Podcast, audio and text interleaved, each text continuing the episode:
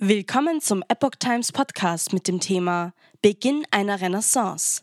Mendelssohn brachte Bach nach acht Jahrzehnten der Stille zum Klingen. Ein Artikel von Sabine Weigert vom 8. Februar 2023. Das Geschenk der musikbegeisterten Großmutter hatte weitreichende Folgen. Ob sie es dem Enkel zu seinem Geburtstag am 3. Februar 1824 oder schon zum Weihnachtsfest im Berlin des Jahres 1823 überreichte, lässt sich heute nicht mehr genau erklären. Der 15-jährige Felix Mendelssohn Bartholdy, bereits als musikalische Ausnahmeerscheinung gefeiert, ist jedenfalls fasziniert von der exakten Kopie einer außergewöhnlichen Partitur, die nun in seinen Händen liegt, und er beginnt, das monumentale Werk mit immer weiter steigender Begeisterung zu studieren. Tod und Vergessen der Schöpfer der Partitur, der Kantor der Leipziger Thomaskirche, Johann Sebastian Bach, war zu diesem Zeitpunkt bereits seit 74 Jahren tot. Sein heute weltbekanntes Oratorium vom Leiden und Sterben Jesus Christi nach dem Evangelium des Matthäus, die sogenannte Matthäus-Passion, war seit über 80 Jahren nicht mehr zur Aufführung gekommen. Nur wenigen war der Komponist des Barock und sein Werk ein Begriff. So hatte Felix zwar durch seinen Berliner Kompositionslehrer Karl Friedrich Zelter bereits von Johann Sebastian Bach gehört. Das Studium des Werkes des barocken Meisters traf den jungen 1809 geborenen Felix nun jedoch ins Herz. Kindliche Freude an der Musik. Schon von Kindheit an waren er und seine drei Geschwister Fanny, Rebecca und Paul von Musik umgeben gewesen. Regelmäßiger Klavier-, Gesangs- und Geigenunterricht, Unterweisungen in Kompositionslehre und sonntägliche Hauskonzerte hatten früh ihre Interesse und ihre Liebe zur Musik geweckt und gefördert. Bereits 1820 hatte Felix Mendelssohn Bartholdy mit Feuereifer zu komponieren begonnen.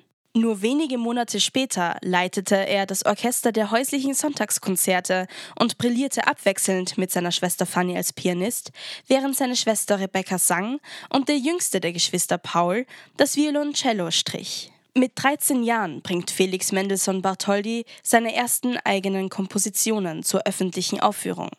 Eine große Karriere, in deren Verlauf er über 750 Werke schaffen und zu großem Ruhm gelangen wird, beginnt.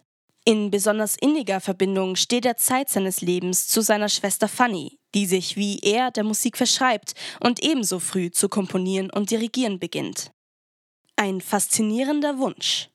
Mitten in dieser frühen, freudvollen, musischen und hoffnungsvoll anstrebenden Lebensphase entfaltet nun das Geschenk der Großmutter seine ganze Kraft. Seine eigene kompositorische Begabung lässt Felix die Wucht des Werkes erkennen, und es entsteht der Wunsch, dieses vergessene Meisterwerk wieder hörbar zu machen.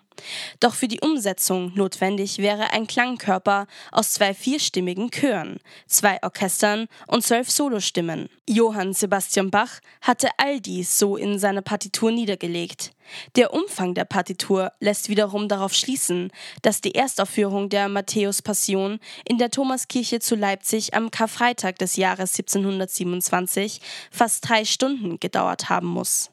Zu Hilfe kommt Felix die lange gute Bekanntschaft zu seinem Kompositionslehrer Karl Friedrich Zelter, der über großen kulturpolitischen Einfluss in Berlin seiner Zeit verfügt. Seit ihrem Gründungsjahr 1791 ist er Mitglied der Berliner Singakademie. Als weltweit erste gemischte Chorvereinigung steht ihr seit 1800 vor und hat sie um eine Orchesterschule erweitert.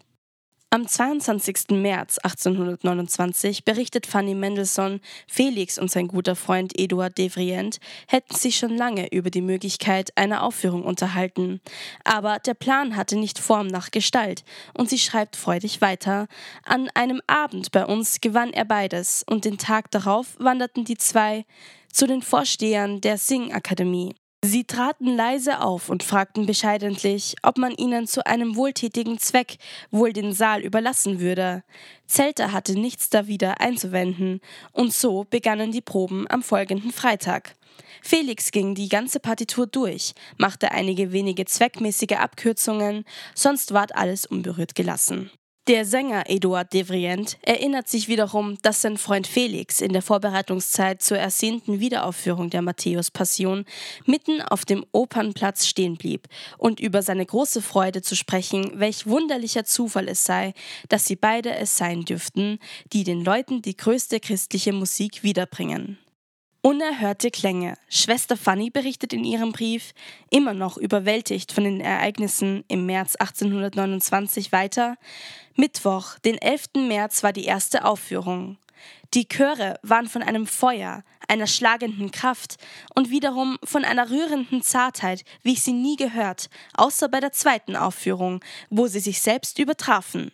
Doch noch können weder Felix, Eduard noch Fanny ahnen, welch unvergleichliche Renaissance Johann Sebastian Bach und sein Werk durch diese Wiederentdeckung erfahren würde. Nicht nur das Berliner Publikum, auch Komponisten wie Robert und Clara Schumann, Frédéric Chopin und Franz Liszt werden von der Faszination für das Werk des Thomas Kantors erfasst. Sie und viele andere nehmen Bachwerke in ihr Klavierkonzertrepertoire auf und tragen so die Begeisterung weiter. Unzählige Menschen hat Johann Sebastian Bachs Musik seitdem ergriffen. Zahllose Zitate von Musikern, Künstlern und Philosophen geben davon Zeugnis. Bewunderung und Respekt. So hörte Friedrich Nietzsche in einer Woche dreimal die Matthäus-Passion, jedes Mal mit demselben Gefühl der unermesslichen Bewunderung. Wer das Christentum verlernt hat, fährt er fort, der hört es hier wirklich wie ein Evangelium.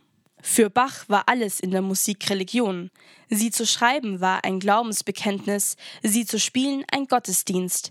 Jede Note war an Gott gerichtet. Schreibt Nietzsche an anderer Stelle und Johann Sebastian Bach scheint ihm mit einem Zitat aus seiner Zeit heraus zu antworten, wenn er sagt, mit aller Musik soll Gott geehrt und die Menschen erfreut werden. Wenn man Gott mit seiner Musik nicht ehrt, ist die Musik nur ein teuflischer Lärm und Krach. Felix Mendelssohn Bartholdy, von seinem Zeitgenossen Robert Schumann bewundernd der Mozart des 19. Jahrhunderts genannt, erlangt mit seinem eigenen kompositorischen Werk Weltruhm und bleibt gleichzeitig der Begeisterung für Bachs Musik ein Leben lang treu. Für ihn ist es die erste Bedingung zu einem Künstler, dass er Respekt vor dem Großen habe und sich davor beuge und es anerkenne. Edler kann kein großer Komponist von einem anderen sprechen.